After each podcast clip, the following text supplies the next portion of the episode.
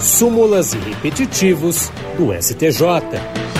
E hoje vamos falar sobre recursos repetitivos. A primeira sessão do Superior Tribunal de Justiça estabeleceu que o segurado tem direito de opção pelo benefício mais vantajoso concedido administrativamente no curso de ação judicial em que se reconheceu o benefício menos vantajoso.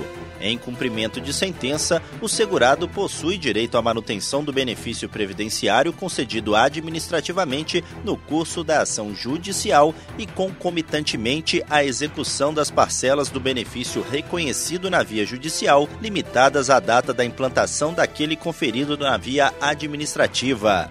Essa tese foi fixada sob o rito dos recursos repetitivos. Isso significa que ela vai orientar os demais tribunais do país quando julgarem casos semelhantes. No caso analisado como representativo dessa controvérsia, um segurado requereu a aposentadoria por tempo de contribuição em maio de 2012, mas o pedido foi negado pelo Instituto Nacional do Seguro Social.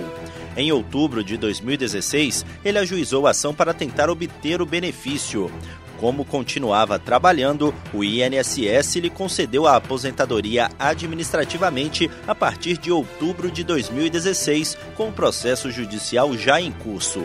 Posteriormente, a ação foi julgada procedente para conceder a aposentadoria requerida com início em maio de 2012. Entre as duas aposentadorias, a concedida administrativamente em 2016 se mostrou mais vantajosa financeiramente. Por isso, o contribuinte pediu para receber a aposentadoria judicial até o início da aposentadoria administrativa, mantendo-se esta última a partir daí, o que foi acolhido pelo Tribunal Regional Federal da Quarta região.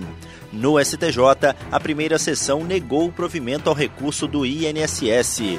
O relator, ministro Herman Benjamin, cujo voto foi seguido pela maioria do colegiado, considerou que a hipótese em análise não configura desaposentação, prática vedada pelo Supremo Tribunal Federal.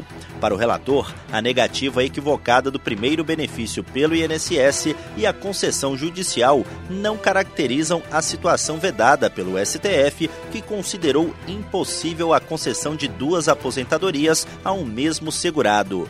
No entanto, Herman Benjamin reconheceu a possibilidade de opção por parte do beneficiário por apenas um dos benefícios. Do Superior Tribunal de Justiça, Tiago Gomide. Súmulas e repetitivos do STJ.